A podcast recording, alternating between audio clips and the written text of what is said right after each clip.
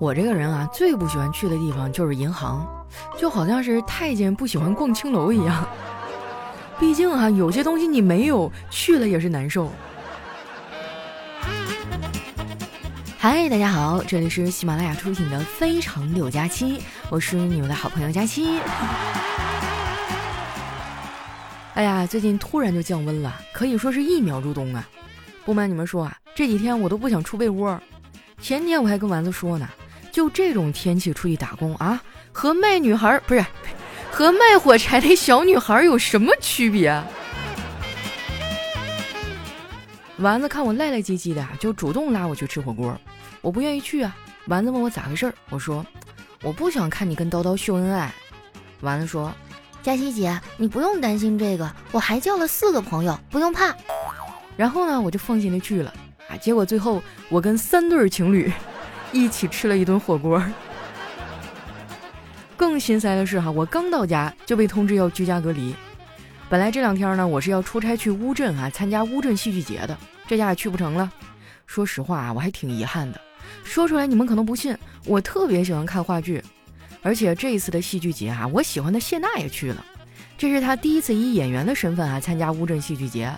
说实话啊，我特别期待，我票都买好了，结果人算不如天算呢。知道我要居家之后啊，我整个人都不好了。刷了一会儿啊，别人去乌镇戏剧节的视频，我这心情就更差了。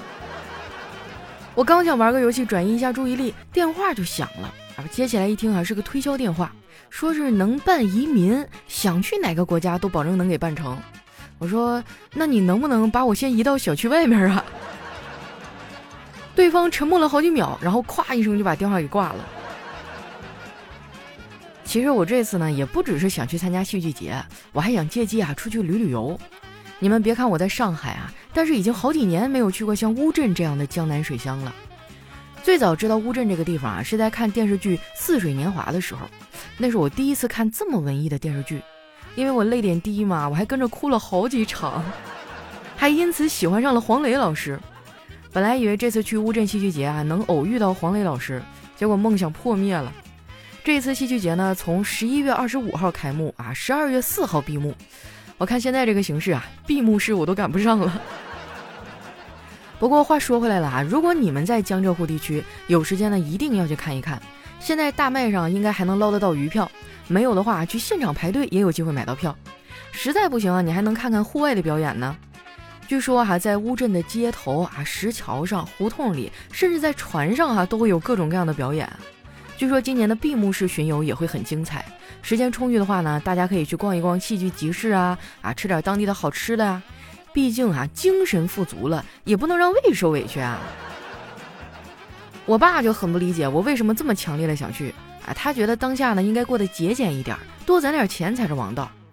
我觉得吧，如果你年轻的时候只知道享受生活、享受美食，那么等你老了之后啊，就会发现，哎，这一辈子基本上什么遗憾都没有了。我现在就挺好的呀，就是缺个伴儿。我跟你们说啊，但凡我现在有个男朋友，我也不至于活得这么潇洒呀。我们家根本就不理解我的想法，天天变着法儿的逼着我去相亲。像我这种哈有点社交恐惧症的人，真的不适合相亲。有一次呢，我去相亲哈，我实在不想一个人去了尴尬，就硬拉着我闺蜜去了。没想到啊，那天来跟我相亲的居然是个帅哥，他主动跟我们打了招呼，而且呢特别会关心人啊，问我喝点什么。我害羞的满脸通红啊，然后说，嗯，那个白开水。帅哥转过脸去啊，笑着对我闺蜜说：“你呢？”我闺蜜哈要了一杯橙汁儿。然后那个帅哥哈，接着又对闺蜜说：“没想到你还挺害羞的，这么大人了，相亲还要让阿姨陪着你来。”然后笑着给我倒了一杯白开水，说：“阿姨请。”哎呀，这小伙子哪儿都好哈，就是年纪轻轻的眼瞎了，浪费了一副好皮囊啊！你说相亲哈，很少能碰到这样的，长得帅不说，气质也挺好的。我感觉啊，他去演那个霸道总裁一点问题都没有。这要是放在以前啊，我肯定就沦陷了。不过现在不会了，我甚至都不看霸道总裁的小说了。以前年轻的时候呢，我会带入那个女主角。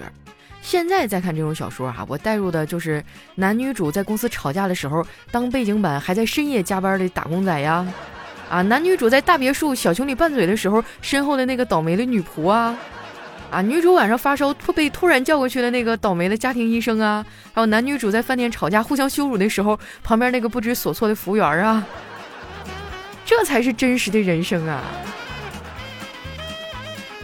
在这儿呢，我要跟大家分享一个冷知识哈，就是我们女孩对男性的长相审美要求呢，是会随着年龄不断变化而变化的。上中学的时候呢，我们喜欢阳光帅气的脸；上大学的时候呢，我们喜欢英俊潇洒的脸；等到步入了社会啊，就开始喜欢上资本家的丑恶嘴脸。开个玩笑哈，也不是所有女孩都这样，只不过有些女孩想开了，她们觉得既然爱情稍纵即逝，那不如选点实际的。而有的女孩子呢，就是不太会表达，在生活中啊，她们经常会不经意的说出来一些病句儿，比如“虽然我男朋友没钱，但是很专一”。哎，朋友们啊，这就是个典型的病句儿。正确的表述呢，应该是“我的男朋友很专一，因为他没有钱”。当然了哈，也不能一棍子打死啊，这个世界上还是有很多好男人的。你看我哥就不错，他负责任，对我嫂子也好。但是吧，人无完人啊，他也有很多的小毛病，比如对浪漫过敏，根本就不会说甜言蜜语。前几天哈，我们一块去逛街，我嫂子看中了一条项链，于是呢就在那儿暗示我哥：“亲爱的，你看我脖子上光光的，什么也没有。”我哥说：“那不挺好吗？难道你还想脖子上长毛啊？”当时我嫂子就生气了，直到晚上吃饭都没跟我哥说一句话。我哥呢一点都不在乎，可能是没发现，该吃吃该喝喝，我看着都生气了。我哥的吃相呢还特别难看啊，那感觉就像是他上辈子啊是梁山上的好汉，大口大口的吃哈，速度还特别快，就好像谁要跟他抢似的。家里的孩子都很嫌弃他。当天晚上吃饭的时候啊，我小侄女突然说：“爸爸，吃饭要细嚼慢咽，这样有助于健康。”我哥听了就感动的点点头，心想：“哎呀，我姑娘长大了，知道关心爸爸了。”嗯，你说的对。然后呢，就一口接一口，还慢慢的吃了起来。那顿饭啊，他足足吃了二十分钟才吃完。晚上吃完饭啊，小侄女跑到我耳边说：“姑姑，今天多亏了我爸细嚼慢咽，那碗红烧肉我吃了好几块儿。这要是放以前啊，最多吃两块就没了。”你说这孩子哈心眼子也太多了，我们全家加一块都没他多，而且呢他口才还特别好，这说话一套一套的。之前呢他在家里上网课哈，没有小朋友陪他玩，他就拉了一个群，视频跟人家聊天儿。有一次啊，我看他还做起了吃播，哎，我就听见他说：“今天给大家带来的是我妈亲手包的翡翠玉玲珑饺。这道主食的工艺极其复杂。”首先要萃取菠菜汁，揉一坨绿色的面，再准备一坨白色的面，然后擀成饺子皮。馅料也非常的讲究，用了香菇、豆腐、芹菜、花生等食材调制而成。从开始准备到出锅，历时整整三个小时，浓浓的母爱扑面而来。下面我来尝一个，呸，不好吃。这一幕呢，正好让我嫂子给看见了啊！她啥也没说，就是下单网购了很多的试卷。果然哈，狡猾的小狐狸是怎么都斗不过好猎手的。我觉得妮妮挺可怜的啊，就上网给她买了点玩具。刚登上号啊，哈，就有商家给我发消息说让我给个好评。咱也不知道这商家咋想的哈，东西差不能退换货不说哈，沟通的时候还出言不逊。就这我还能给他好评？哎，我还真能给他。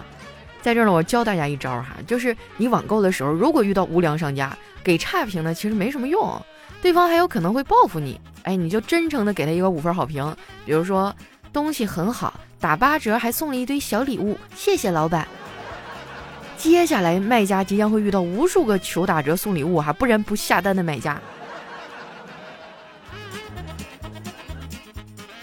买完东西啊，我打算起来回屋啊，结果一不小心呢，打坏了我爸的古瓷水杯，那可是他从景德镇旅游带回来的，一直当成宝贝啊，特别的喜欢。我当时一下就慌了，赶紧向我哥求救。我哥淡定的说：“没事儿，不要怕，我知道哪有卖这个的，绝对一模一样，我都打碎两回了。”我哥这个心理素质是真好啊，我感觉呢，这跟他从小到大的成长经历有关。我爸妈奉行的是穷养儿子，富养女的这个教养模式。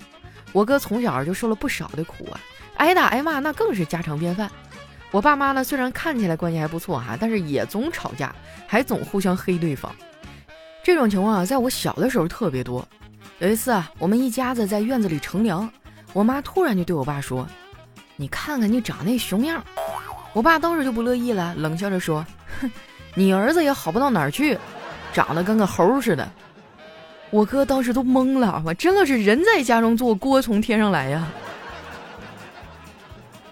我哥长大以后呢，也多少遗传了我爸妈的怼人技能，动不动就怼我。有一次呢，我早上起来啊，看见他拎着鸡蛋进屋，就随口说了一句：“哥，买鸡蛋去了。”我哥一脸冷漠地说：“是啊，不买咋整？我也下不出来呀。”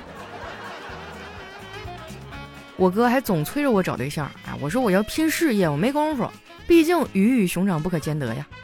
我哥听完啊，冲我翻了个大白眼儿：“是你说的没错，鱼与熊掌不可兼得。”但是为什么有的人又穷又单身，而有的人又好看又有钱呢？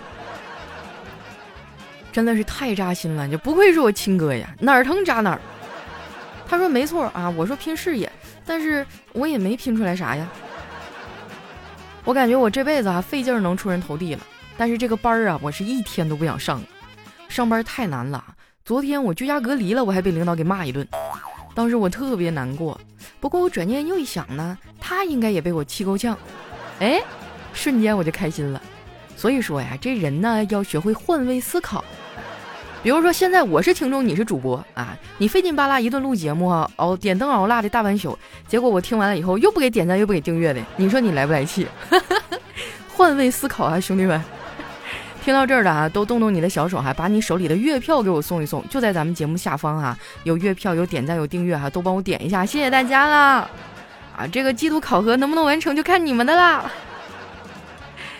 那今天的节目到这里就接近尾声了哈，我是佳期，喜欢我的宝贝儿呢，记得关注我的新浪微博和公众微信，搜索主播佳期啊，我们下期节目再见喽，拜拜。